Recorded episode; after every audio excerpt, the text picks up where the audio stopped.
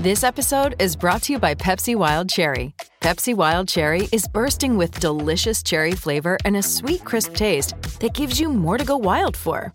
Getting wild may look different these days, but whether it's opting for a solo Friday binge watch or a big night out, everyone can indulge in their wild side with Pepsi Wild Cherry. Also available in Zero Sugar.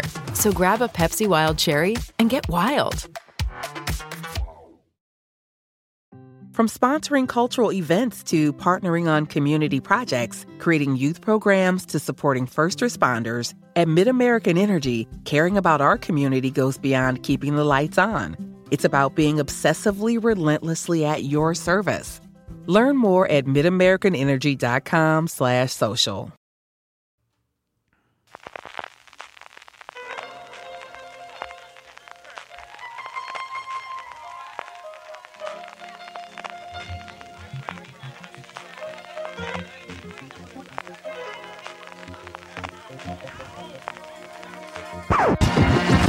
Bienvenidos a Gran Angular de Fuera de Series, un Gran Angular muy, muy especial, porque es el Gran Angular que hacemos, ya os anunciamos la semana pasada, con motivo del tercer aniversario de Fuera de Series.com, del nuevo escenario de Fuera de Series, y para hablar de todo ello conmigo está Francis Arrabal. Francis, ¿cómo estamos? ¡Cumpleaños feliz! ¿Qué tal, CJ? Eh, ¿Cómo está? Oye, qué, qué bonito el programa de hoy, ¿eh? este Gran Angular. Mola, mira que hemos hecho grandes angulares chulos. De hoy es especialmente bonito, Sí, que, que este hablamos de fuera de series. Y en un clásico además tenemos todos los años, en el que hacemos un poquito de balance del, del año que, que vino, de las previsiones que tenemos para este próximo año y sobre todo responderos a las preguntas que tenéis, desde preguntas relacionadas con las series, algunas que no están porque las he estado visto. ya. Y este año Francis ha decidido innovar. ¿Por qué? Porque hay que gastar papel, porque si no al final todo el mundo va a la parte digital Eh, y sí. pues una cosa que hay, hay que imprimir las preguntas y tener aquí el bol este con las preguntas, como, como si fuésemos Álvaro Nieva. Absolutamente. Ya que como fuera de serie somos respetuosos con el Amazonas, porque no imprimimos en papel, sino digo que somos un medio digital y todo lo que hacemos lo hacemos en digital, yo creo que Greta Thunberg esto nos lo perdona. Haber usado cuatro folios para imprimir unas preguntas, yo creo que esto pasa el filtro del cambio climático. El gasto que hay un porrón de preguntas. Muchas gracias a todos los que nos habéis hecho llegar a través de las redes sociales, fuera de series, alguna que nos habéis hecho llegar directamente por el grupo de Telegram, telegram.me barra fuera de series. Pero antes de eso, yo creo que es un momento de hacer un balance, ¿no? De cuando uno echa la vista atrás a, a abril del 2019, yo lo primero que me pasa es, ¿y dónde estábamos en abril del 2019?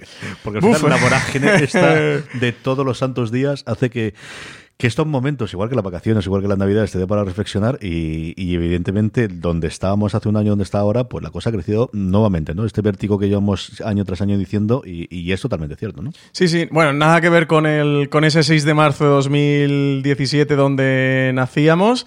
Eh, la verdad es que sí que, que ha cambiado todo y ha crecido mucho, pero es que con respecto a un año sí que ha crecido mucho. Eh, a nivel de plantilla, equipo, sí que teníamos el equipo, empezamos a cuajar el equipo que tenemos a día de hoy. Ya se había incorporado Álvaro Nieva, que se incorporó en enero. Sí que es verdad que durante el transcurso de 2019, unos meses más tarde, tanto Valen como María reforzaron su relación con la empresa porque, porque ya sí que pasaron a ser personal, que antes llevaban otros proyectos también en, en paralelo. Pero bueno, más o menos ha sido yo creo el año de consolidación del, del equipo y de crecimiento. Nos estiramos a la piscina absoluta en septiembre de 2018 con, con los eventos. 2019 yo creo que fue el año de consolidarlos. Y menudo 2020 os espera de eventos, oyentes de Fuera de Series. Menudos eventos os esperan en Espacio Fundación Telefónica con los FDS Live de aquí a junio. No os digo más y en lo que queda de año también, con más cositas que estamos montando de eventos. Nos hemos tirado adelante con la producción de, de podcast. Bueno, la web yo creo que ya es visible, ¿no? Todo lo que ha crecido, lo que se han consolidado los podcasts en Fuera de Serie. Yo estoy muy orgulloso, CJ, en estos tres añitos. Hemos trabajado mucho, hemos dormido muy poco y yo creo que veo menos series de las que veía cuando estaba en todo este lío, porque entre otras cosas estaba bastante más ansioso que a día de hoy, pero yo creo que en general muy contentos y muy orgullosos, ¿no? Repasar quizás los tres grandes pilares ¿no? que comentabas tú, tanto la web como, los podcasts, como los eventos, y luego comentar un poquito también de vídeo y de la parte de YouTube, o, en general de vídeo, ¿no? también en Instagram, y yo creo que la labor que estamos haciendo de, de in- introducir y meter también es importante. En la web yo creo que tenemos las dos referencias. Una es el número bruto que te da el Google Analytics y que ves ese crecimiento y que, hombre, pues como no ves a las personitas ahí leyendo, pues claro, evidentemente es complicado. Pero yo creo que sí lo es el año en el que notas que la gente de la industria ha creado todos los grandes objetivos de ser un medio de referencia en el que la gente le gusta lo que hacemos y cuando vamos a charlas, cuando vamos a encuentros, cuando vamos a hablar con, con potenciales clientes o con las cadenas o con las plataformas, el que te digan este artículo, el otro día estuvieron leyendo esto, sabes que desde luego todos los gabinetes de comunicación, y sí, es su trabajo, evidentemente, pero que te leen, ¿no? Y que, que, valoran el trabajo que estás haciendo y que están esperando, pues eso, la nueva columna de Valentina cuando la emita, o del reportaje que haga Marina cuando va a ver el Ministerio del Tiempo, del artículo, la columna semanal de, de Alberto, el lugar donde se informa, ¿no? Es ese punto que yo creo que sí que lo teníamos antes, pero yo creo que el sentimiento es mucho más reforzado este año. Tú, además, que hablas mucho más habitualmente con todos ellos, yo creo que es una sensación general, ¿no? De, por un lado, el crecimiento numérico que es insólito. Bueno, lo podemos decir, ¿no? Yo creo que lo podemos decir, que lo dijimos en enero. Bueno, en este mes de febrero, 6 millones de páginas vistas, más de 6 millones, y un millón y medio de usuarios únicos, que, que sí, que es una auténtica barbaridad. Para un medio, yo creo que el primer mes, yo creo que también lo podemos decir. No, no lo recuerdo de memoria el primer mes, ¿eh? tendría que tirar, bueno, los datos los tengo aquí, que estoy frente al ordenador, pero yo creo que si hicimos 50.000 páginas vistas, ¿no? Sí, sí, ya era un éxito. 50, 60.000, ¿no? El yo recuerdo cuando en determinados momentos veía que había, pues eso, 10 personas o 20 personas simultáneamente, que es lo que te da Analytics, y ese mmm, de verlo era un exitazo, ¿no? Y hemos visto, eh, que recuerdo la memoria justo cuando sacamos la exclusiva de Elite sobre el tercero, pues eso, más de mil personas conectadas, que es una verdadera. Sí, sí, simultáneo. juntar a mil personas para hacer cualquier cosa ya es una cosa loca, ¿no? En la parte de los podcasts, yo estoy, pues evidentemente, por la, por la parte de, los podcasts siempre tendrán un lugar mi concincito por encima del de la web y del vídeo, para que lo voy a negar. El hecho de, ya no solamente que hayamos consolidado la cadena, el que regularmente sacamos cuatro programas semanales de lunes a jueves, sino el que tengamos esas spin-offs que han salido de mm, análisis de episodios, que es algo que se ha hecho en algún momento, que hemos tenido siempre independientemente mientras le dábamos un poquito durante estos años el formato, pero yo creí el tener, por un lado, ese formato que vamos a tener fuera del feed general de fuera de series y evidentemente el haber conseguido ser el primer podcast oficial de una serie en España con el caso de Vikingos, que también, pues eso, no es ninguna tontería de la mano de TNT que ellos apostase con nosotros, mm, yo creo que es una cosa para sentirnos orgullosos tanto de la recepción que ha tenido como del trabajo que estamos haciendo. Sí, la verdad es que ha sido un proyecto muy bonito. Desde que nació fue un, un proyecto tremendamente precioso, que, que, estamos muy contentos con el resultado, que nos hemos pasado muy bien grabando y viendo la serie. Yo siempre lo digo, me gusta mucho, me pasó con Watchmen, que lo hicimos tú y yo, CJ, que al final sí que para mm. nosotros disfrutan más la serie porque te implicas y eres casi parte de, de esa familia, te ves junto, en el caso de Vikingo, junto Michael Hurst o, junto a Catherine Winnick, te, te, sientes casi parte del equipo, ¿no? Con Watchmen, como si estuviéramos allí con, con Lindelof y con, y con Jim Smart. Y ha sido un proyecto muy bonito desde ese punto. Luego, pues oye, muy orgullosos de Fuera de Series, de haber hecho el primer podcast oficial de una serie en, en España. Esperemos que tengamos más proyectitos a lo largo de, del año de, de, este tipo y es nuestra intención y es nuestro objetivo que haya más y tener cosas en podcast que sean atractivas para todos los oyentes, más allá de la cadena de podcast de Fuera de Series, que también es un orgullo que estemos como el primer podcast de series en España y que siempre en la categoría de cine y series pues estemos ahí todopoderosos, nosotros, nosotros todopoderosos, nos vamos disputando la primera o la segunda posición del, del, ranking y estar ahí en el top eso de cine y series como, como el podcast más escuchado. Es un auténtico orgullo y, y hacer este tipo de proyectitos. Pues también muy contentos y también tendremos cosas muy guays para, para el podcast de Forest Series. Este año hemos empezado un nuevo formato que es Watchlist, mm. el podcast de la ración de Forest Series, que ya está emitido el de enero y el de febrero. Y en unas semanitas pues ya también tendremos el de, el de marzo cuando vaya a acabar el mes. Tenemos por ahí otros podcasts, otros formatos que estamos desarrollando, que estamos trabajando en ellos, que yo creo que muy pronto podremos contar alguno más. Así que no paramos de trabajar tanto en las producciones de podcast externos, ya sea con canales, plataformas, productores, eh, como los podcasts propios de Forest Series. Y por último, Francis comentaba antes los eventos, yo creo que desde luego el 2019 es el año de consolidación del live, ¿no? que, que, al final sí fue una apuesta un poquito loca de vamos a hacer eventos en series porque pensábamos que estaba. Ahí siempre tenemos que agradecer a Espacio y Fundación Telefónica desde el principio de acoger, mm, de verdad, desde estas cosas. Hay momentos en los que tienen reuniones más complicadas, menos complicadas y momentos en los que te parece algo mágico de repente ellos están y encaja y todo funciona a la mil maravillas del principio con Espacio y Fundación Telefónica. Estamos contentísimos de hacerlo allí. Yo mm, recuerdo bromear al principio de los live con Alberto Rey decirle, cuando hagamos cuenta menos podemos retirar ya. Y, no nos vamos a retirar, ¿eh? Porque nos quedan muchas series y porque, y porque evidentemente algo tiene el, agua cuando la bendicen y algo tenemos que estar haciendo bien cuando la gente quiere venir, cuando quieren venir las cadenas, cuando quieren venir los protagonistas. En un evento que además, eh, otra de las señas de identidad que tenemos en Fuera de Series de colocar la figura del, del creador, la figura del guionista a la altura de, de, de, lo que demanda, ¿no? De que al final sin esa profesión no podría hacer, hemos respetado desde el primer momento. ¿no? Siempre hemos tenido al creador o los guionistas de cada una de las series y todo el mundo así lo entiende, lo entiende Espacio Banda Telefónica, lo entienden las cadenas y yo creo que también es otra cosa para tener cierto orgullo de, de hemos conseguido un modelo y un formato y un estilo y ahí yo creo que evidentemente la gente que se sube al escenario es importantísima, igual que en las series, pero igual que ocurre con los creadores y los guionistas, yo creo que es de, resaltar el, trabajo inconmensurable que hace Miguel Pastor de entre bambalinas y que se nota ¿no? de la cantidad de trabajo y, la evolución que tú ves, ¿no? del primero al último, de la labor de producción que tiene, pues eso, todo lo fuera de serie. Y eso por las tres grandes patas que tenemos. Es cierto que en vídeo seguimos teniendo la, siendo la asignatura pendiente, sí, el cómo entrar y estamos haciendo cositas, pero sobre todo yo creo que en redes sociales sí que se notado también el cambio, ¿no? especialmente en Instagram y en, y en Twitter lo que estamos elaborando para, para todos vosotros, que nos seguís diariamente y lo sabéis. Y esa es parte del, del vector de crecimiento que tenemos durante este año, ¿no? de las cosas que estamos pensando, algunas a medio plazo que no podemos controlar todavía, algunas a largo plazo y otras en el día a día, que yo creo que es, pues eso, consolidar, seguir creciendo en, en el formato que tenemos. Yo creo que tenemos una plantilla de la que sentirnos tremendamente orgullosos y cuando decimos que creo que tenemos la mejor redacción de, de series de España, poder decirlo con orgullo y sacando pecho, porque sinceramente creo que es así. Y estoy muy orgulloso de leer todos los días, ¿no? Es otra cosa que recuerdo eh, cuando hablaba con mi hermano y cuando hacíamos el podcast de mm, esa web que me gustaría leer para informarme, porque al final no tengo una de referencia mm. que pueda hacer. Bueno, pues yo creo que eso poco a poco se está convirtiendo un poquito fuera de serie. Sí, sí, que fue además el punto de partida de nacimiento de fuera de series, de decir, no existe ese medio de, de series que a nosotros nos gustaría leer y con esa vocación hicimos fuera de series y es el objetivo del primer día. Esperemos que lo hayamos conseguido y que al menos los lectores y oyentes que son los que están al otro lado lo juzguen así, ¿no? que sea el medio que a ellos les gusta leer o escuchar em, cada día y cada semana. Por el tema de redes sociales, yo creo que se nota que hemos crecido bastante de ser unas redes sociales más funcionales en las que se replicaba el contenido de web y de podcast a unas redes sociales donde los oyentes y los lectores tienen más participación, tienen más votos, hay más interacción, aparecemos en stories, intentamos hacer más cosas, hemos hecho esto del Ministerio del Tiempo, de la visita de parte del equipo de Fuera de Series al rodaje del Ministerio del Tiempo con Marina Such, que estuvo genial eh,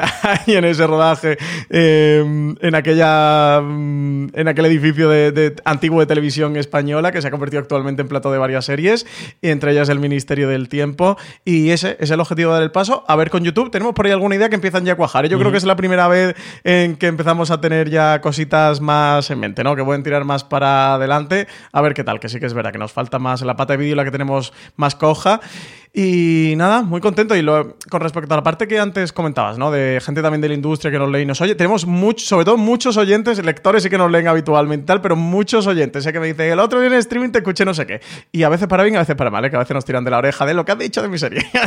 pero, pero sí, sí, sí que nos escuchan. Y a todos los que nos estén escuchando, que pertenecen a, a cadenas o plataformas o productoras, un abrazo enorme, porque también gente que nos apoya mucho, que nos quiere mucho, que nos cuida mucho, que la verdad tenemos que estar muy, muy contentos de la buena relación que tenemos con todo y lo bien que nos tratan, ¿eh? porque nos tratan súper bien, eh, nos llaman para todos lados, nos dan entrevistas para todos sitios, la verdad es que nos tratan genial. De, las cadenas son gente muy profesional y muy cariñosa con nosotros. Es curioso cuando estás en una reunión con una gente de estas y de repente se te pare y dice, perdóname, es que me, estás de extraño escucharte porque te escucho todos los lunes cuando saco al perro, cuando hago footing y tengo aquí la reunión, y es una cosa que no pasa ni una ni dos veces. ¿eh? Sí, sí, sí. Esa parte es bastante simpática.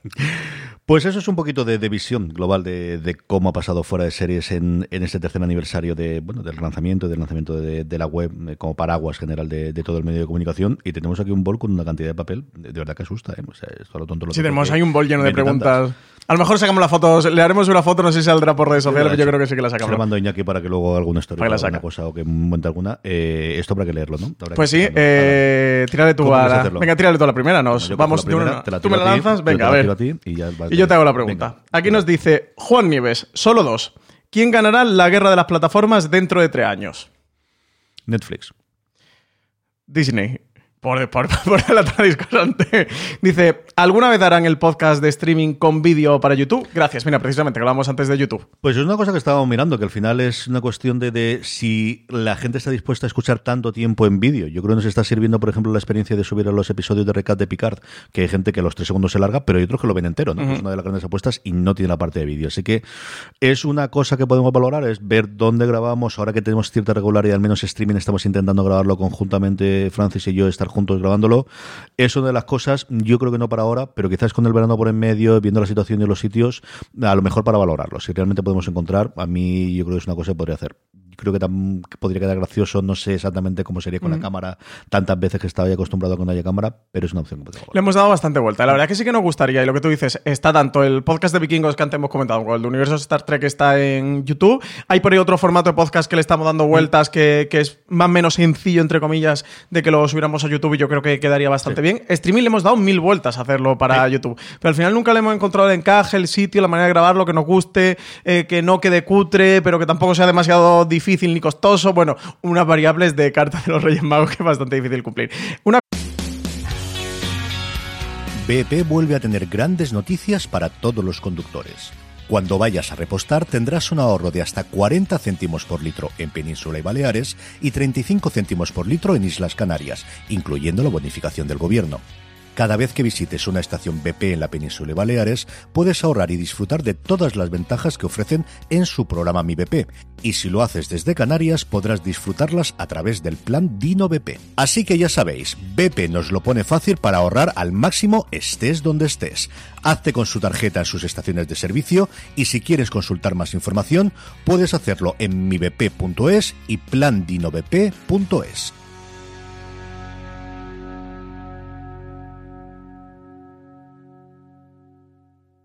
This holiday, whether you're making a Baker's Simple Truth turkey for 40 or a Murray's Baked Brie for 2, Baker's has fast, fresh delivery and free pickup, so you can make holiday meals that bring you all together to create memories that last. Baker's, fresh for everyone. Free pickup on orders of $35 or more. Restrictions may apply. Choose from a great selection of digital coupons and use them up to five times in one transaction. Check our app for details. Baker's, fresh for everyone. Cosa, por lo de quién ganará la guerra de streaming, porque esto dentro de tres años yo voy a recuperar este papel de y no vamos a jugar un chuletón. Eh, ¿A qué le llamamos ganar guerra del streaming? ¿Económicamente? ¿Suscriptores? ¿Ganar? ¿Quién gana? ¿En qué? Suscriptores, ¿no?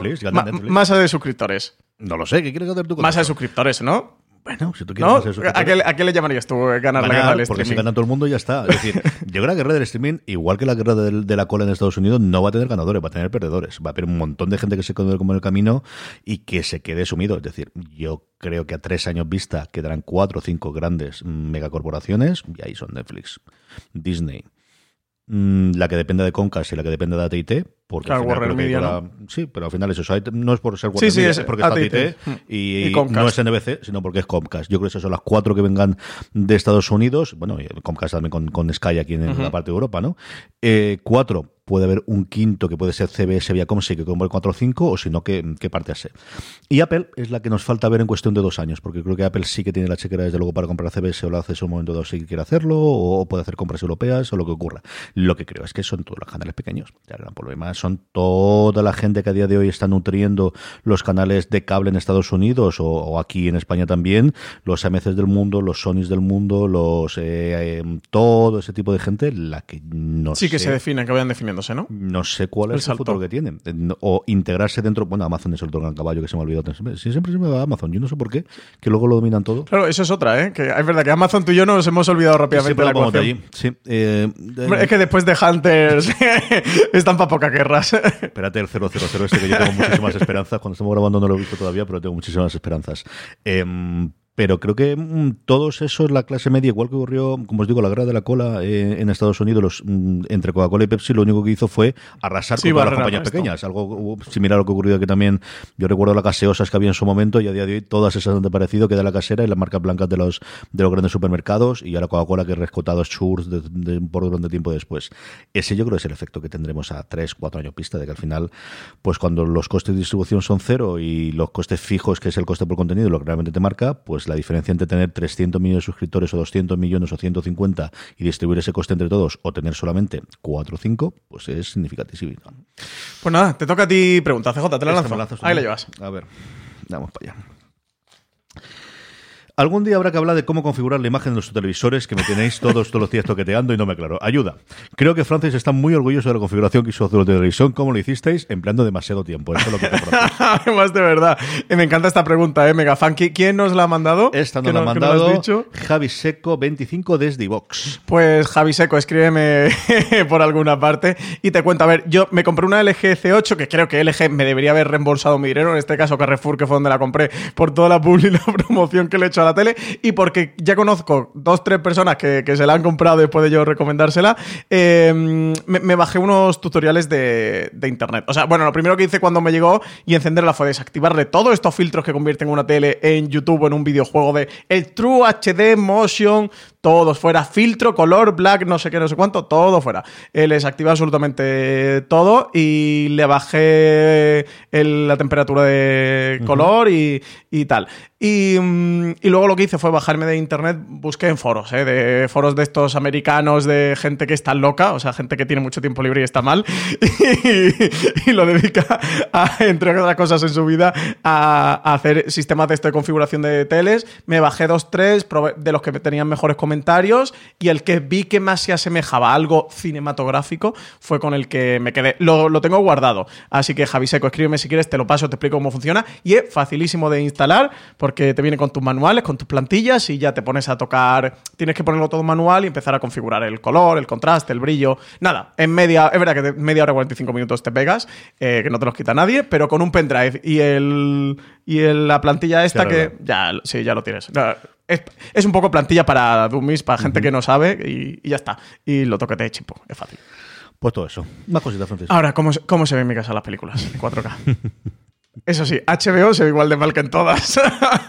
Tenía que decirlo. Eh, Lalo Burgat dice: Hola, les mando un saludo al mejor podcast en español. Muchas gracias. Dicho eso, les quiero preguntar: en su opinión, ¿DC seguirá la misma ruta que Marvel y Disney y se enfocará más en las series de televisión? No hablo de personajes menores como Arrow. Yo sí veo una serie de Batman teniendo éxito comparado a The Mandalorian, por ejemplo. Saludos y abrazos. Pero es que quitando los personajes del- de la Liga de la Justicia, que también tienen muchísimo peso en, en series, en animación. O sea, que al final DC tiene. Nos olvidamos de ella por el éxito de, de Marvel en los últimos años, pero la animación le iba pegando bofetones a, a Marvel 30 años fácilmente.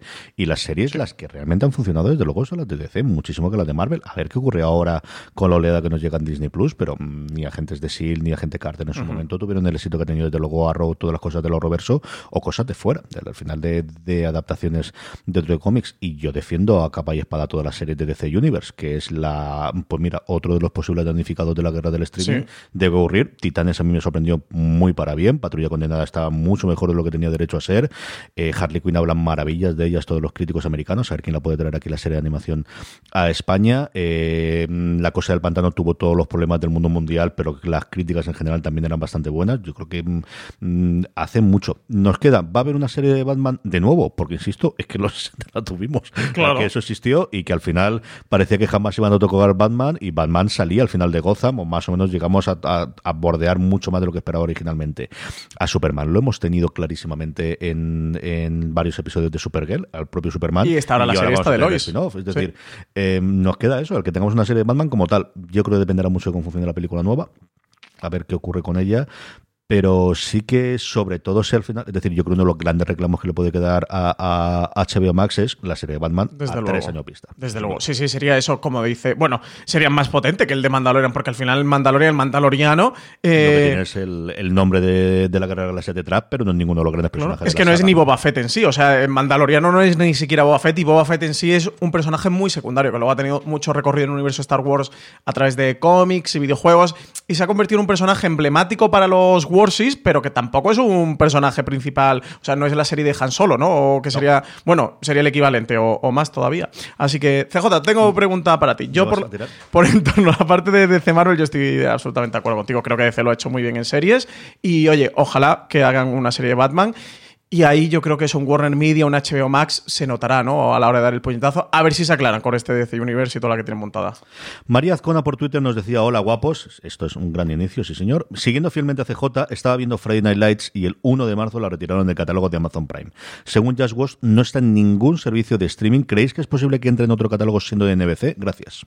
Pues aquí tenemos el, todo el tema de NBC Universal, con Peacock y con todo esto, ¿no? Y con Sky. Aquí, más que de NBC, es de quién es la productora, yo creo recordar ahora de memoria que sí era NBC Universal. En su momento cuando se emitió los tres primeras temporadas en Estados Unidos se emitieron por NBC, pero las siguientes dos aportó dinero eh, un canal por satélite que se llama DirecTV en su momento, que la rescató, que también, si no recuerdo mal ahora de memoria, apoyó un poquito para el tema de, Aníbal, que estaba dentro de también de, de, ATT una vez que yo compró NBC. Y yo creo recordar que era NBC Universal la, serie, ¿no? Está producida entre NBC y Warner Bros. Pues entonces puede ser un pitote interesante y divertidísimo. ¿Quién exactamente tiene Friday Night Lights? Aquí hay guerra del streaming también. Yo compraría el Blu-ray o el DVD de todo las temporadas, sobre todo si te has quedado a mitad de la tercera, porque si hubiese sido antes tenía que va, pero la tercera, la segunda segunda temporada tremendamente fallada por momentos, es que sigue teniendo grandes, grandes lugares en el que, bueno, hay cosas que ocurren que nunca se vuelven a nombrar en el resto de la serie, que estuvo partida a la mitad de los episodios por la, por la huelga de guionistas, pero el resto es una verdadera y absoluta maravilla. La de la primera, la de la tercera, la quinta, además es una de las series que mejor se ha sabido reinventar a mitad de, a mitad de, su recorrido. Es espectacular el giro que te da entre la tercera y la cuarta temporada, de donde antes estabas apoyando, ahora apoya justo lo contrario, de verdad es una verdadera maravilla. Y es una serie para mí mítica porque es una de las primeras series que yo recuerdo ver con, con Lorena regularmente. O sea, desde de empezar a salir y verla, y es de las primeras en las que empezamos a verla semana a semana y estar los dos enganchados y tener un poquito de, de esa serie filia para poder hacerla dentro de fuera de series. Yo le tengo muchísimo cariño y es una grandísima serie, de verdad. Aquellos que no lo habéis visto mm, hacer mi caso como hizo mm, en María, no es una serie solo de deporte, pero es una serie de deporte, no es una serie solo de adolescentes, pero lo es, es una serie sobre personajes maravillosos que recordaré durante muchísimo tiempo. Pues nada, sí está complicada. Es que aquí, mándame una. Es que aquí todo este tema con ahora con las guerras del streaming y eso, y cuando en su momento no, no existía todo este lío, a día de hoy con los contratos, con productoras, mm. es bastante, bastante complicado. Isma es de Twitter, nos dice: ¿Creéis que dentro de unos dos años Apple TV Plus tendrá un producto muy consolidado a la altura de HBO? Mm, mm, yo.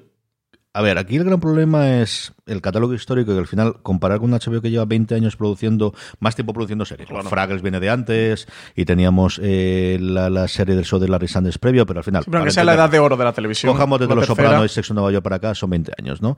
Eh, dicho eso, ahora cuando estamos grabando, yo creo que lleva, cuando ahora analices para atrás y vuelves a toda esa oleada más o menos de críticas, que al final fueron críticas magnificadas de un episodio solo de, de la serie, bueno, de la cabecera que tenían ellos con The Morning Show. A ver qué tal le funciona en la segunda temporada. Yo creo que han enganchado tres mm, series, empezando por, por Mystic Quest, que es muchísimo mejor de lo que podíamos esperar tenerla. Little America, que es una pequeña mm, joyita para ir conociendo poco a poco con sus episodios independientes. Y luego esta visibilidad, que al final fue un proyecto que ellos enarbolaron y que tienen que estreno y, que al final con una sola serie te lo colocas. Es decir, realmente lo, hemos visto, lo vimos el año pasado con Chernobyl a nivel mundial, lo hemos visto en nuestra pequeña burbuja de serie fila española, ahora con el último show, la serie Aragón Televisión. Tu pregunta hace dos meses que era Aragón Televisión y porque tenía el nombre de Aragón delante, si no, mm, vive tú quien leche iba a saber lo que es eso, chico. Y ha sido cuestión de dos episodios. Sí, se han colocado, ¿eh? y, y, ya al momento los conoces. Mm, yo creo que la han tenido con Demon Son, a lo mejor le falta otra. No creo que sea que vaya a ser ninguno de los grandes proyectos que tengan como, como eh, cuentos asombrosos ahora mismo, que a lo mejor tiene un episodio que funciona, pero creo que las series antológicas es más complicado que tengas ese efecto arrastre de, semana a semana. Sí, pues lo ha conseguido Black Mirror y poquitas más. al final. Quizás le falta eso, ¿no? El tener una serie que esté en la conversación semana tras semana, como yo creo que querían conseguir con The Morning Show y no consiguieron, o con Para toda la humanidad y tampoco acabaron de conseguir.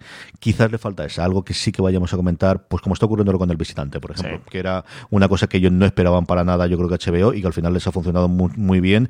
Y cuando te funciona muy bien, pues el modelo semanal, especialmente si no tienes otra cosa que comentar, pues, pues te amplifica. Eso es lo que yo creo que y normalmente en estos casos no suele ser la, serie con todas las grandes estrellas, que a veces sí, y por ejemplo con, Little Big, con Big Little Lies ocurre con HBO, pero mm, yo creo que puede funcionarles y a lo mejor la segunda temporada sí que le va. ¿eh? Dicho eso, para dos años, yo creo que estarán consolidados. Creo que igual que, que, ocurre con Amazon, la apuesta de Apple no es si en un año si esto no funciona, vamos para atrás. No, aquí tiene un proyecto de cinco años y muchísimo dinero invertido con muchísima gente. Hombre, yo creo desde luego que es el objetivo, ¿no? Habrá que ver si lo consiguen o no. También con esto de la televisión, y muchas veces lo hablamos, ¿eh? porque parece como que haya recetas mágicas, recetas secretas, y si alguien tuviera la receta, tendría mucho más dinero del que, del que tienen los creadores, incluso que tiene Ryan Murphy, ¿eh? o, un Sean de Rhymes. Al final la receta secreta es muy complicada. Hay veces, por lo que tú comentas de Chernobyl, es que ni desde El equipo, ni, ni, desde el canal, ni desde, ni desde la productora, confiaron en ella o la apoyaron y de repente fue una sorpresa para todo el mundo decir, wow, incluso para la gente de dentro de HBO que lo sabemos fehacientemente, que dijeron, ostras, lo que tenemos aquí. Nadie se lo esperaba. Entonces, mm, hay proyectos que luego vienen con mucho bombo y platillo y son un bluff y se deshinchan yo creo que el objetivo es estar ahí. Lo que tú dices, el bagaje de la tercera edad de oro de la televisión ah, de HBO, de Los Soprano, de Wire, Roma, Band of Brothers, A Dos Metros Bajo Tierra, Sexo en Nueva York, eso no se lo va a quitar ya a nadie. Y Apple, por muy Apple o por muy quien sea, en dos años no va a conseguir todo eso. Yo creo que es el objetivo de que, se coloque entre una de las imprescindibles. Sí, ahí la otra parte es qué ocurre en diciembre, o qué ocurre, mejor dicho, en septiembre, cuando caduque el mes gratuito que se pagó a todo el mundo que se compró el iPhone el año pasado, de lo que hay. Ahí van a tener una piedra de toque, Si van a dar de cifras o no de, suscriptores, que es una de las grandes dudas. Ahora tocaría en la siguiente de inversión si van a cambiar algo con el cacharro en sí, con el cacharro físico, si van a abrirlo a más sitios y, cuánta gente va a renovar. ¿no? El, el churn que dicen los americanos, la renovación que tenga de suscriptores, evidentemente ese sí que es un punto grandote de inflexión de si todo el mundo estaba aquí mientras era gratis y ahora todo el mundo se ha cambiado. Y si no, ese mes al mes siguiente, porque mm, recordemos que el cargo se va a hacer automáticamente, salvo que te des de baja, con lo cual igual sí que ese primer mes lo cobran, pero el siguiente mes no. Eso es, yo creo que para el final de año sí que va a haber bastante artículo y bastante análisis de de repente el 40% se han alargado, el 80% se ha alargado. Hombre, eso se están preparando ya. Esos borradores están abiertos en las reacciones. Yo por la parte Morning Show creo que sí que han encontrado un drama más o menos de prestigio que le ha funcionado bien. Yo la he terminado de mal, no la he terminado hace demasiado y está genial. Y con Mythic Quest creo que han conseguido también su comedia para los próximos cuatro o cinco temporadas, igual que con The Morning Show. Y que están haciendo series de temporadas. Que la otra cosa, por ejemplo, hablábamos sobre la producción no hace demasiado, Francis y yo, de la producción propia. This holiday, whether you're making a Baker's Simple Truth turkey for 40 or a Murray's Baked Brie for 2, Baker's has fast, fresh delivery and free pickup, so you can make holiday meals that bring you all together to create memories that last. Baker's, fresh for everyone. Free pickup on orders of $35 or more. Restrictions may apply.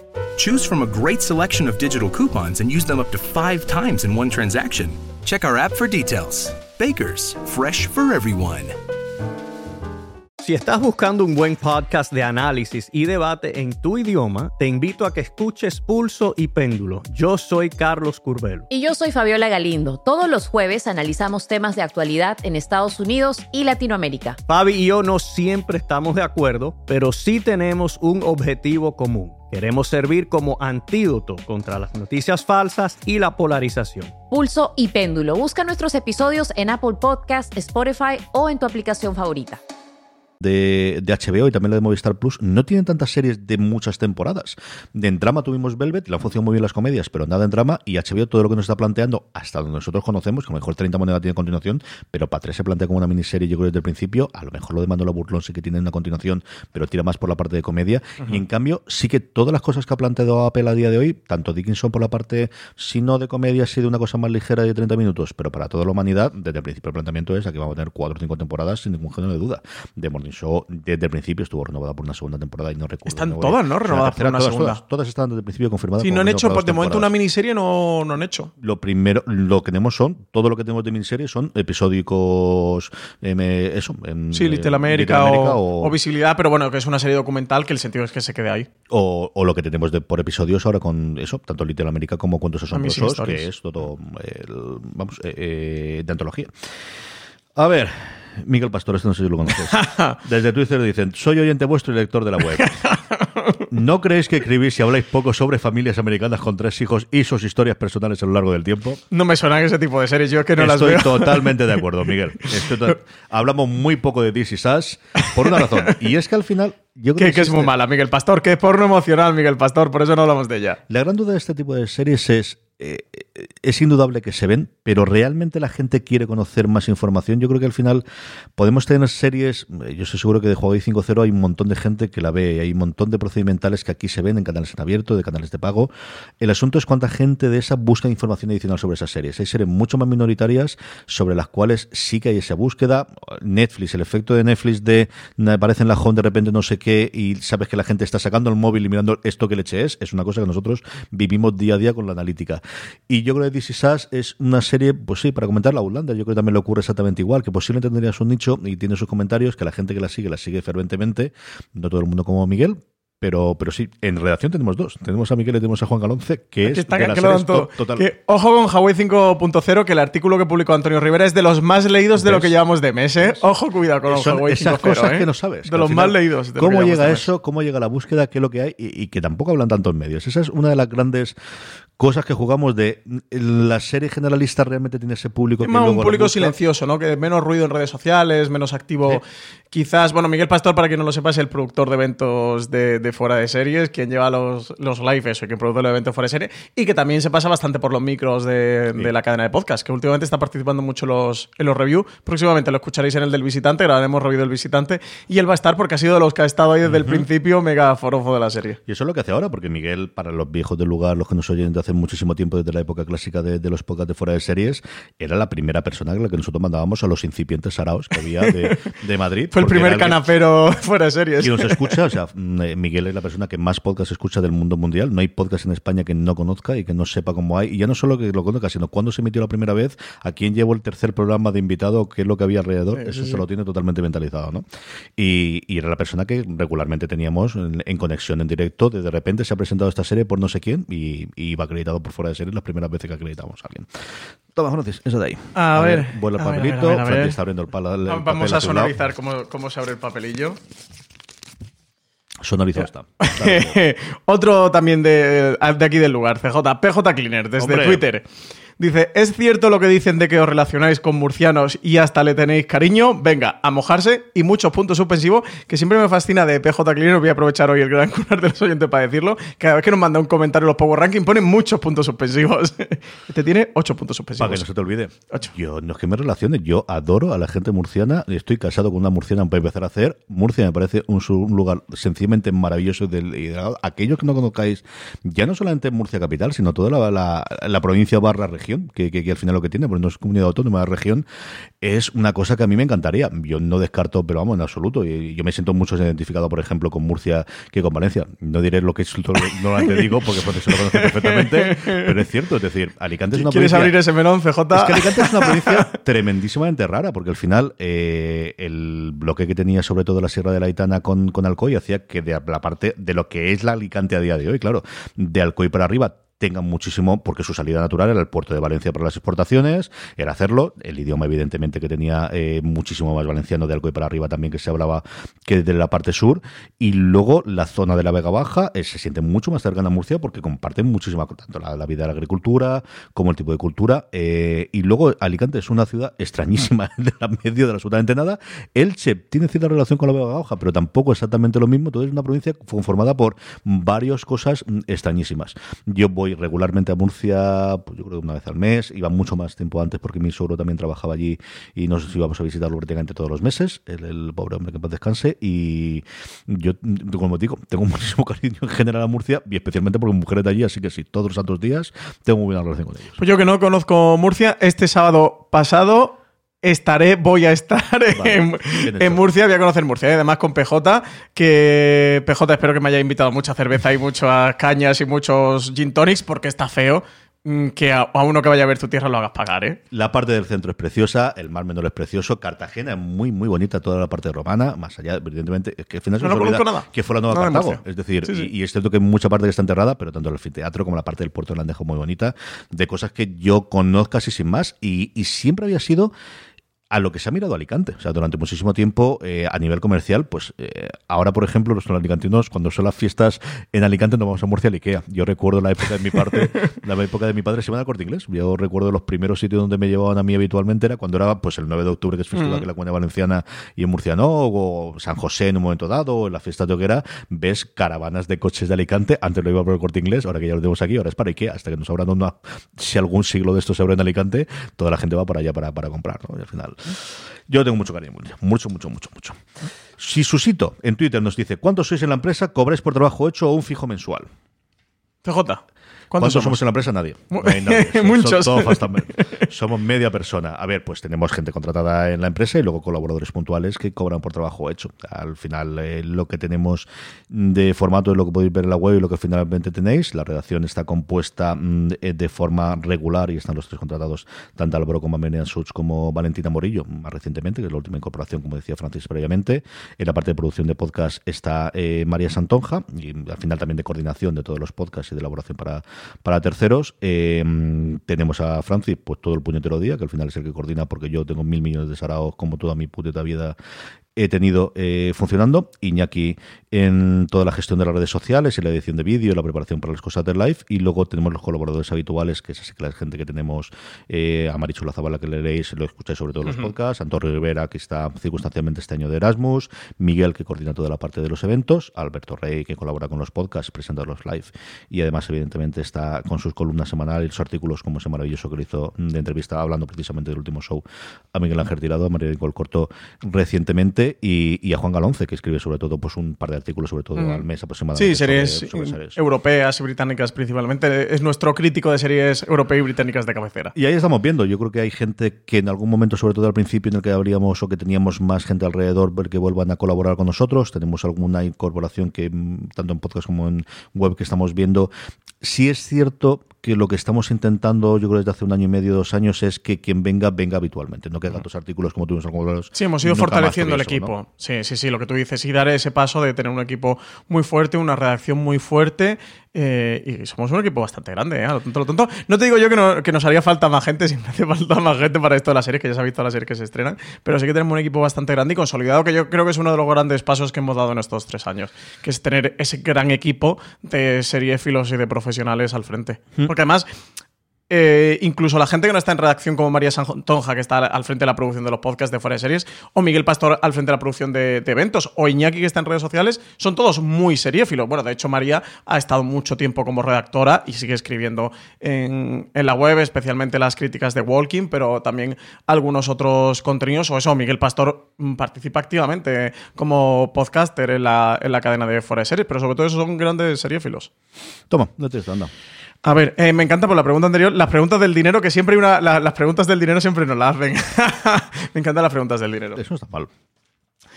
A ver, Javi Suárez, también Hombre. gran conocido aquí de, la casa. ¿Cómo querido?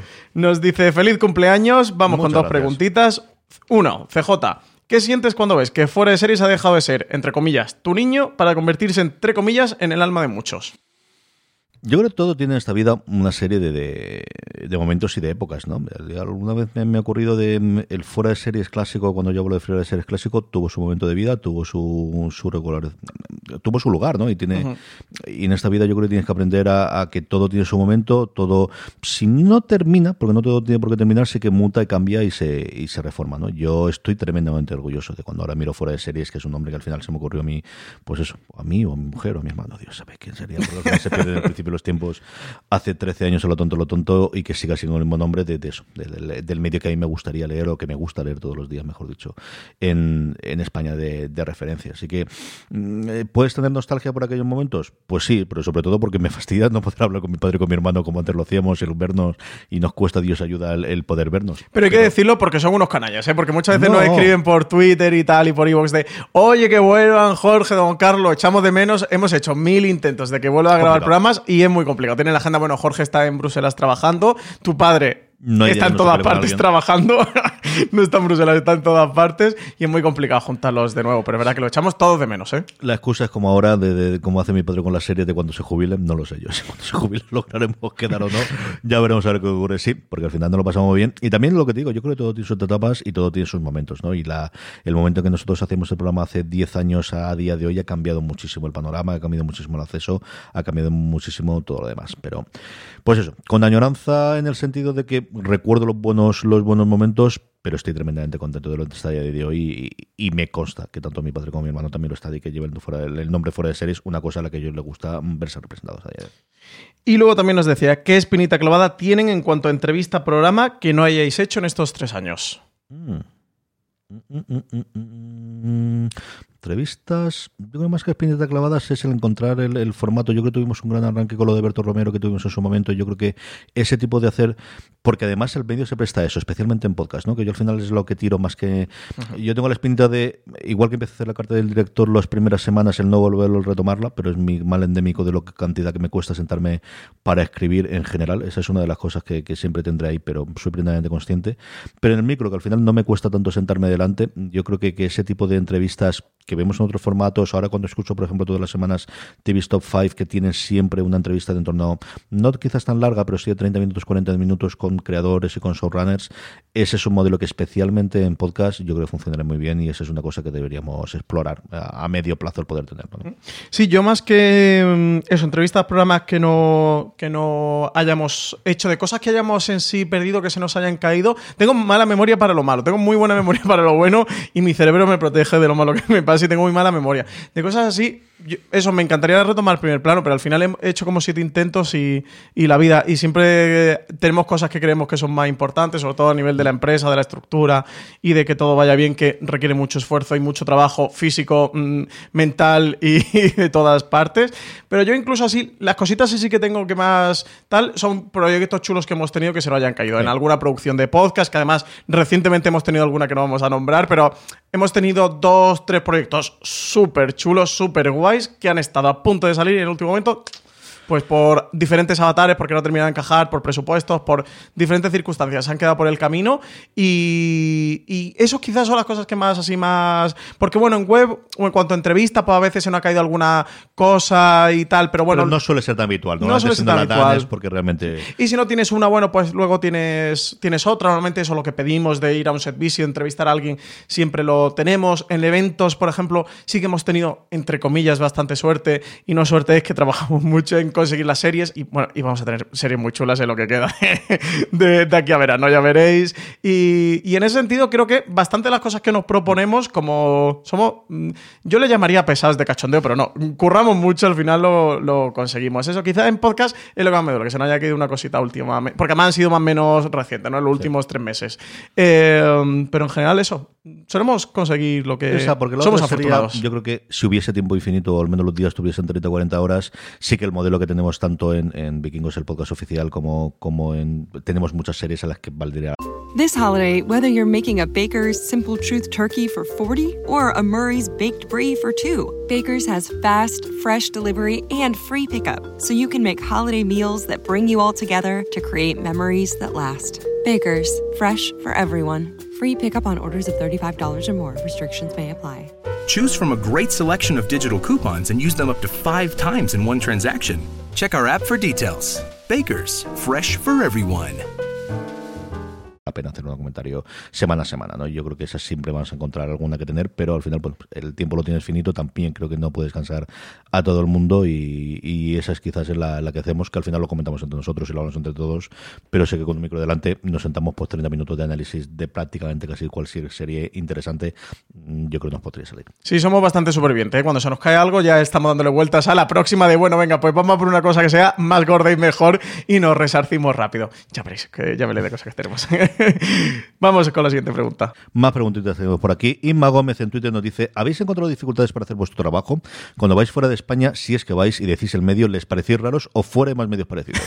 pues eh, yo creo parecidos. Bueno, a lo que le llame parecido, no sé si parecido lo llama especializados en serie o que solo toquen series o que sean más indies como nosotros. Eh, que hoy está hablando con Miguel de una cosa y me da cuenta que somos el medio de comunicación indie de. somos la película indie de los medios españoles eh, o la serie esa indie. Eh, pues no sé si hay proyectos así tipo de fuera de series Inglaterra, Francia, Alemania, Italia. Estados Unidos, por ejemplo, Phil School Rejects podría ser más o menos similar al nuestro, pero de cine. Todo el mundo toca cine, mucho de la gran mayoría de la gente toca cultura en general. Ringer toca cultura, Vulture al final tienes deporte exactamente igual. Sí, pero estos indie son poco. ¿eh? Ringer y Vulture, no, pero, pero, yo creo que no hay es que de series solo es una cosa extrañísima, porque lo normal es que haya mm, Hmm. evolucionado a partir de una cosa de cine que entonces toque series o que sea de cultura popular en general, ¿no? Yo creo que series, series que yo conozca sin más, ¿Medio exclusivo de blogs, sí, o cosas muy personales o proyectos personales, pero medios como tal, yo creo que no. El que sea indie, yo creo que no. Y luego, en, en cuanto a, a- si nos hemos encontrado trabas, yo creo que al final, a día de hoy, desde luego en lo que nosotros tocamos, mm, hombre, mm, yo creo que todo el mundo nos recibe y todo el mundo tenemos sí, sí, tanto y hablamos con todos, ¿eh? No, y, Todos y que ya a día de hoy tenemos un volumen bastante grande. Entonces, a ver, que siempre nos han tratado bien, ¿eh? Y cuando empezamos y éramos pequeñitos, nos trataban bien, no nos daban el tipo de acceso que nos dan hoy día. Lógico y normal, porque cada uno se ve también a sus números y a sus jefes y a sus superiores, pero siempre nos han tratado muy bien, nos podemos quejar muy poquito. Eh, a día de hoy, pues nos reciben con los brazos abiertos porque nos tratan bien y porque también nos lo merecemos, que yo creo que hoy lo podemos decir que estamos con los oyentes y con nuestra gente. Toma, anda, En, esto, en cuanto a viajes internacionales, eh, sí que salimos bastante. Bastante. Hemos- vamos por todo el mundo. De hecho, ayer me llamaron para. Bueno, ayer, hace cuatro días me llamaron por una cosa de Londres. Sí que nos vamos bastante a Londres y hemos ido a Francia y hemos ido a un porrón de, de sitios y, y siempre muy bien, ¿no? Muy guay. Yo creo que sí. Eh, Antonio Rivera también, mira, Hombre, me suena. hablando de, hablando de Londres. Antonio me suena. pues mira, eh, Antonio, la llamada esta tiene que ver por, contigo. La- no, no te lo he dicho todavía, pero que sepas. si estás ocurrir. escuchando el programa, que te lo tengo que contar, ¿vale? Dame un toque. Eh, nos dice: ¿Qué material sobre series consumís más? Escrito en podcast. Puntos suspensivos. Yo, eh, muchísimo, muchísimo no, mucho podcast, pero no tantísimo como antes. Y leído sí, yo creo que los 6, 7 críticos de referencia, especialmente americanos, además de fuera de series, que intento repasarlo como mínimo todas las noches, tanto costarme todo lo que hemos publicado durante el día.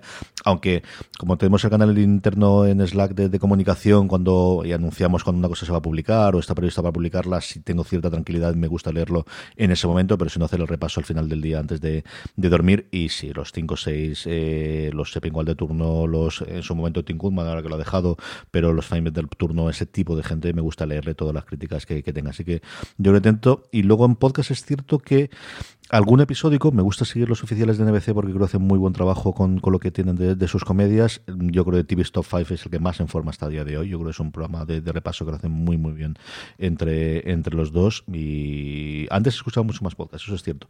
De, este, pero ahora tengo menos trayecto, casi todo lo voy en coche para ir de vuelta. También depende de la, la época. Esas dos cosas fundamentalmente. Yo lo que más con diferencia web, o sea, texto y, en formato web. Sí que al final, como. Y, y es algo eh, que muchas veces le doy vueltas, como leo todo lo que sale fuera de series y escucho todo lo que publicamos de podcast de fuera de series, al final ya tengo tanto contenido de series en texto y en web que en texto sí que leo de otros medios, sobre todo medios norteamericanos, pero también medios españoles. Podcast escucho muy poca cosita. Antes, por ejemplo, sí que he escuchado mucho podcast de series, pero o no estaba todavía en fuera de series, o que escuchaba fuera- era oyente de fuera de series, o, o fuera de series tenía el podcast de fuera de series y no tenía más, por lo cual era uno a la semana. A día de hoy, como tenemos como mínimo cuatro a la semana, y hay semanas que tenemos cinco y hasta tenemos seis, ya es. eh, te- tengo no saturación, pero sí mucha información sobre series. Así que en texto sí que leo mucho, sobre todo por estar al día y tal. En podcast sí que lo- casi todo lo que escucho últimamente son podcasts de,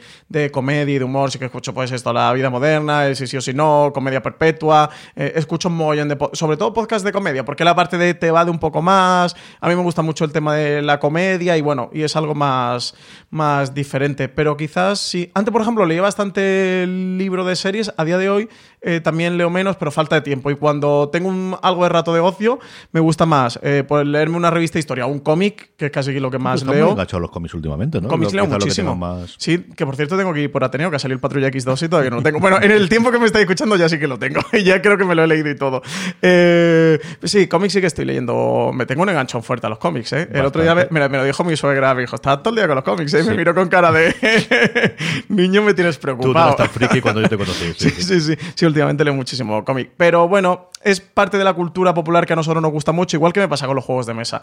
Y que se sale de lo nuestro, que también necesitas Oxigenarte. desengrasarte, sí, sí, y oxigenarte. Yo eso me ocurre con el deporte, y es cierto que este año, como estoy medio peleado con el béisbol, no sé si lo veré o no, después del cabreo que llevo con, con la transferencia de, de Mookie Betts en, en los Red Sox, pero ahora Madison que la convenció para ver el golf y veo eso y luego alguna cosa de canal de YouTube, precisamente de juegos de mesa o de algún, no tanto realities, pero programas de cocina, por ejemplo, me gusta bastante, pues precisamente me, me ha llegado la notificación de la nueva temporada de Ugly Delicious que llegaba en Netflix y al final sé que veo ese tipo de cosas por eso, por lo que dice Francis, de al final necesitas oxigenarte, En, de, de, quieres que nosotros estamos muy metidos, es que nosotros tenemos la cabeza metida en las series todo el día, ¿eh? y yo luego mi de hecho, lo que más tiempo de ocio le dedico es a ver series. Entonces, eso, si leo algo o te vas a escuchar un podcast, sí que busco.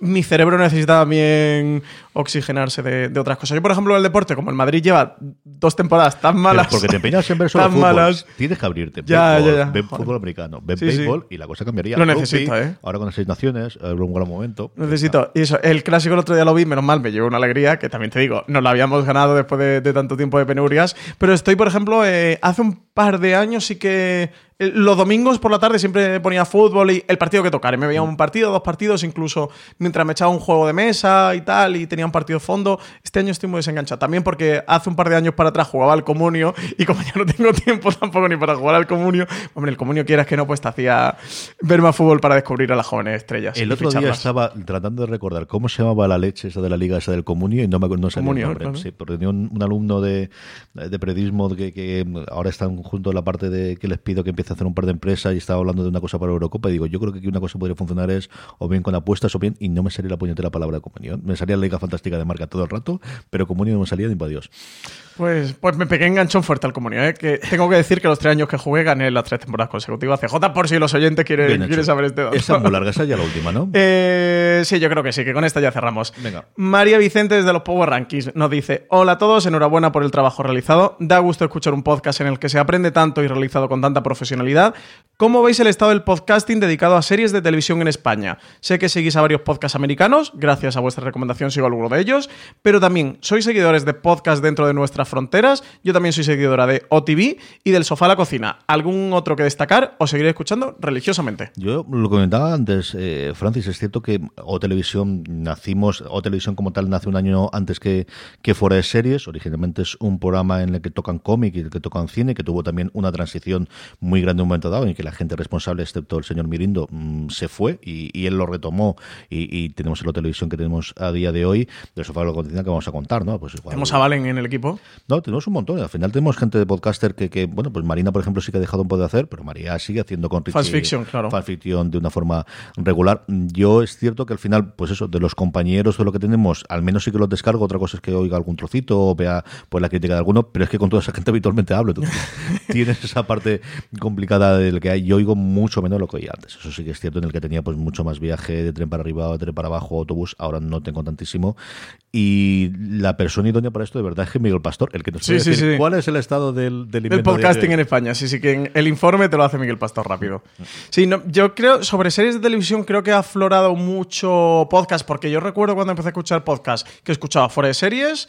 Eh, y estaba fuera de series OTV, del sofá, Fans Fiction, y yo disparé a JR, que era el de Marina. Y bueno, había alguno más, estaba Teleadictos también. Y no recuerdo si alguno más, al menos que yo tuviera en el radar, más o menos tenía esos. Yo siempre he escuchado fuera de series, he escuchado TV, del sofá a la cocina he escuchado bastante, y yo disparé a JR Fans Fiction, lo escuchaba también siempre. con serie reality que lleva tres temporadas. Yo creo que llevarán tres años, sí, sí, sí. Y eso, sí que desde hace tres, cuatro años ha aflorado bastante podcast de series. Yo tengo que decir eso, lo que os comentaba antes. Sí que me escucho todo lo de fuera de series, menos los reviews de series que no he visto, que me las guardo, o si no las veo nunca, esos reviews los borro. o a veces alguno me lo he escuchado intentando no spoilearme por ver qué tal, o, o por si hemos tenido a alguien nuevo, ver qué tal funciona y demás. Em, pero a día de hoy, eso, como tengo tanto, sí que Fans Fiction intento escucharlo siempre, como hacen el de Juego de Tronos cuando estaba, o Walking Dead, o Westworld, alguna otra, sí que los escucho. Yo disparé a JR, Marina no, nos abandonó con el podcast, ya no tenemos. Y OTV del sofá escucho alguno. Tengo que decir que de tarde en tarde, ¿eh? porque, porque eso, porque al final llevamos bastante contenido de series. El de Fans Fiction es que estaría feo que no lo escuchara. Podría tener duras represalias en mi casa cuando me pregunten por alguna cosa. Pero, pero bueno, yo creo que bastante bien eso. PJ tiene series reality podcast y, habrá más por ahí, no lo sé, que también lo tenemos nosotros más fuera. Yo creo que del afloramiento de las cadenas hace 3 o 4 años es lógico que tenga, si no solamente de series, sí que en general de, de, streaming, ¿no? De, de, utilizar la cadena y Netflix al final es una cosa tremendamente potente. El análisis episodio a episodio, pues Juego de Tronos fue un grandísimo fenómeno con un montón de, de, de podcast dedicado para ella, yo creo que eso también hay, y va a haber ocurrir con las parquicias, es decir, lo va a haber con Star Trek y hay alguno más que, que analiza todos los episodios de Star Trek, lo va, a, lo va a ocurrir también con The Walking Dead, cuando vengan las series de Marvel de, también va a ocurrir, yo creo que sí que es fácil que tengamos esa parte de, análisis de episodio de series muy concretas que tengan su público desde principio. Sí, sí, eso está en la constante de David Moulet. Bueno, hay un porrón, ¿eh? Y todo bueno, es el no sé, es que me, sabe mal ahora no decir más, pero de memoria, de, memoria no me sé, no me sé muchos más. Eh, pero bueno, yo creo que sí, que, es, que está bien, ¿no? O sea, hay, hay buen nivel en España, yo creo sí, que señor. Y, y, muchísimo latinoamericano y muchísimo americano. Que al final tenemos, yo creo que ahí, sobre todo, a mí me está gustando mucho la parte americana de, de, y latinoamericana de tener podcasts oficiales de los, de los programas. HBO Latinoamérica está haciendo una apuesta bastante firme por tener podcasts de acompañamiento de sus programas, que también yo creo que es una cosa que, que te abre un poquito el camino y a ver qué recorrido tiene. ¿no? Y, esta nueva juventud del, podcasting que surge a partir de Serial y que surge en los últimos tiempos, la entrada de Spotify yo creo que va a hacer pues eso que una bolsa grandísima de oyentes y ese sí que es muy especialmente en España que no llegaba hasta ahora, ahora pues puede incorporarse al, a escuchar podcast y ahí yo creo que tenemos todo muchísimo que ganar. ¿Lo dejamos aquí, no, Francis? Pues sí, yo creo que sí, que ya hemos hecho casi, casi con ahorita. Nos han quedado muchas preguntas por responder. ¿eh? Vamos a dejar aquí la vida respondiendo en streaming. Bastante mal, ¿Esto ¿eh? que quieres hacer otro podcast o quieres? Eh, no sé, pero me sabe bastante mal. Se han quedado muchas, ¿eh? Nos ahora incorporamos a streaming y eso. Las iremos incorporando, las iremos contestando a todos. Gracias a todos por escribirnos, gracias por estar un año más eh, oyendo, leyendo y, viendo y disfrutando y acudiendo a los eventos de fuera de series. Don Francis Arrabal, hasta el próximo programa. Pues hasta el próximo nada, dar las gracias a todos los oyentes y todos los lectores que tenemos cada día, cada semana, cada cada año en estos tres años que llevamos, bueno, muchos más años de fuera de serie, pero estos tres años con web, con podcast, con eventos, que es un placer, ¿no? Estar por aquí, la verdad, que esto suena a frase manida, pero es verdad que si todo esto tiene sentido es porque hay gente al otro lado que nos lee, que nos escucha, que nos visita en los eventos o que nos mandan comentarios para programas como el de hoy. La verdad es que es un auténtico placer y nada, esperemos que sigamos aquí aumentando la serifilia. Efectivamente, gracias por escucharnos, gracias por estar ahí. Recordad, tened muchísimo cuidado ahí fuera. Route 8 progress. Circle Historic on People's Drive and 125.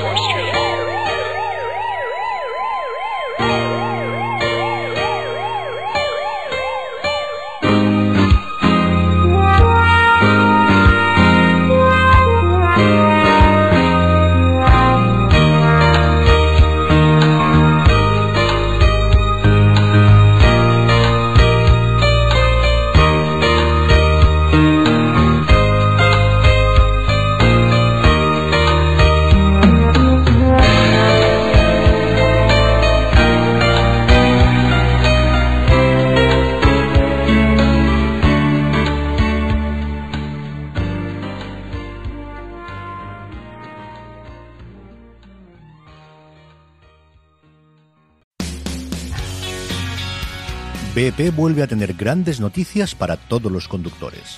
Cuando vayas a repostar tendrás un ahorro de hasta 40 céntimos por litro en Península y Baleares y 35 céntimos por litro en Islas Canarias, incluyendo la bonificación del gobierno.